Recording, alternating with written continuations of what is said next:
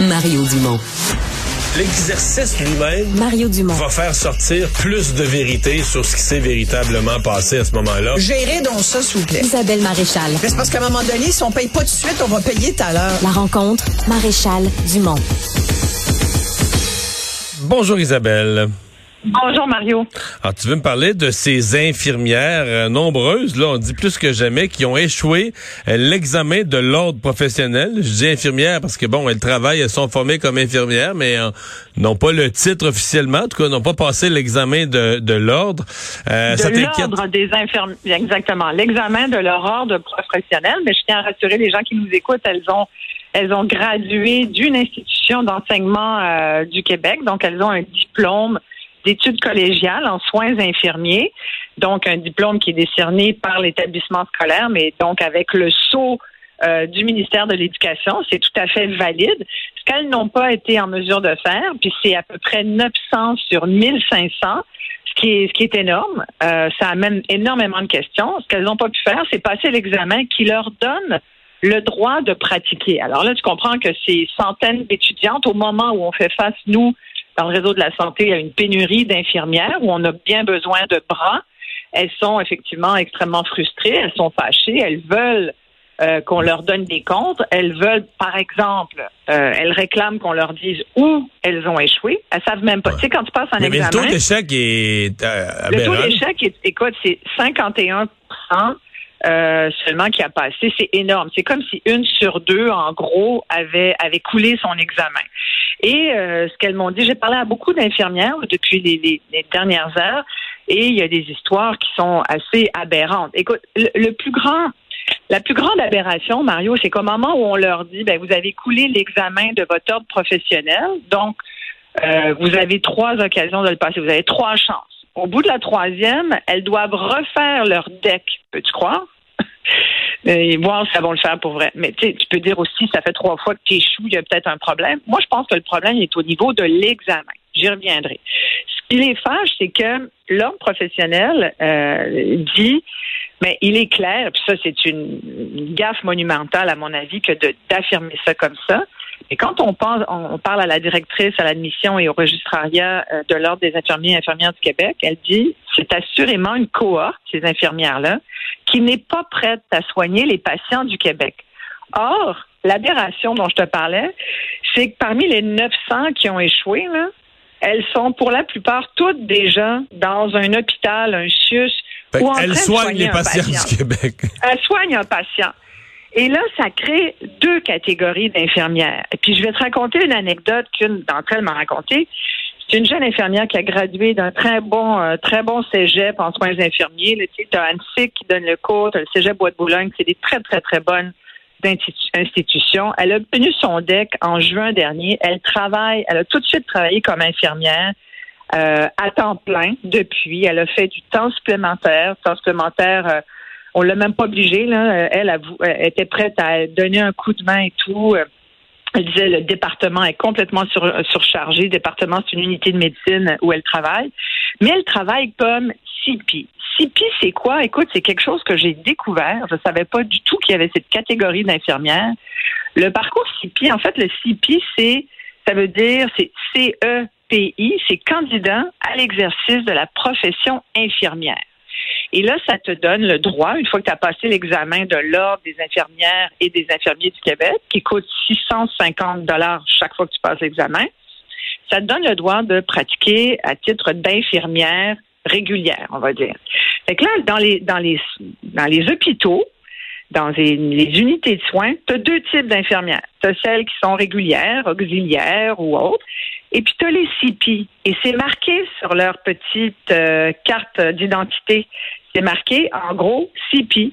Et là, ça commence à se parler, tu comprends, dans le réseau. Puis là, il y a des patients qui commencent à, être au courant du, différent statut de l'infirmière qui n'a pas passé son examen. Or, cette jeune infirmière me dit, moi, il y a quelques jours, euh, on m'a on m'a on m'a dit tu vas t'occuper cette nuit de huit patients. On lui a attitré huit patients. Il y en a un qui n'a pas voulu se faire soigner par elle, Mario.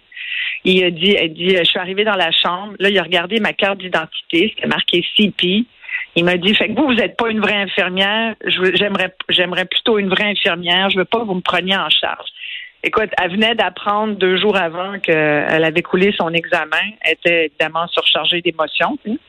Et c'est une vocation être infirmière. Hein. Moi, je ne le ferai pas. J'ai beaucoup, beaucoup de respect pour toutes les filles et les gars qui, font ce métier-là. Euh, et bref, il a fallu que ce soit quelqu'un d'autre qui prenne en charge le patient parce qu'il refusait de se faire soigner parce qu'il considérait être une, sous-infirmière. Ça peut, on peut pas fonctionner comme ça, Mario, voyons donc. Sais, puis en plus, l'ordre dit elles sont pas prêtes à soigner les patients. Or, elles soignent les patients en ce moment. Là, il y a quelque chose qui marche pas. Moi, j'ai voulu euh, avoir euh, parlé à, l'ordre des infirmiers et infirmières aujourd'hui. Euh, il, il l'air qu'il est en meeting puis il pense à la suite. Comment vont-ils réagir? Semble-t-il qu'ils vont probablement annoncer quelque chose. Il va falloir qu'ils annoncent quelque chose. Écoute, il y a le congrès de l'Ordre des infirmières et des infirmiers dans une semaine. Le 22 novembre, c'est leur congrès. C'est sûr que ça va faire jaser. Puis d'ici là, ben, ils ont 900 infirmières euh, qui sont pas contentes, puis qui remettent en question. Il y en a qui, qui m'ont dit, écoute, moi, si j'allais en Ontario, j'aurais pas ce problème-là. Je serais graduée d'une institution, puis j'irais travailler, puis ça me coûterait pas 650 pièces pour passer un examen entre autres frais, parce qu'il y a d'autres petits frais connexes pour se pratiquer pour l'examen. Il y a une application aussi qu'il faut se télécharger, qui, qui, sert de pratique à l'examen. C'est une drôle de situation. Moi, sincèrement, j'aimerais beaucoup voir cette, ce nouvel examen même si l'ordre dit bon, c'est à peu près le même que les autres années. Écoute, il y a une différence incroyable. Avant, là, la, la moyenne, c'est autour de 70-71% Là, c'est 51% ben, excuse-moi à dire, aller faire une enquête sur euh, tous ceux qui l'enseignent. Ben moi, si l'enseignement si l'enseignement est devenu en un an si mauvais que plus personne passe l'examen, allez voir tous les départements qui l'enseignent au plus vite. Ben, exact, exactement. Moi, je les mettrais au défi. Moi, j'aimerais ça avoir l'examen en main propre, puis demander à quelques infirmières, tu sais, qui ont 20, 25, 30 ans d'expérience de le passer, voir ça serait quoi leur taux de réussite peut-être que peut-être que l'examen. Moi, je mon hypothèse, c'est que l'examen est un problème. Ça se peut pas, là, ça. Il y a quelque chose qui marche pas. Et ce qui est encore plus, je trouve, dénigrant de la part de l'ordre professionnel, c'est quand même des futurs membres. Je trouve qu'il y a comme un manque de respect de leur part de sous-entendre qu'elles sont mal encadrées, mal formées et que pendant la pandémie, qu'est-ce que tu veux, les, les études, c'était pas tout à fait ça. Là. Sincèrement, j'ai envie de dire, hey, aïe, ça, ça va payer des cotisations plus tard à, cet ordre professionnel. Bref, moi, je pense qu'il faut que l'ordre réponde.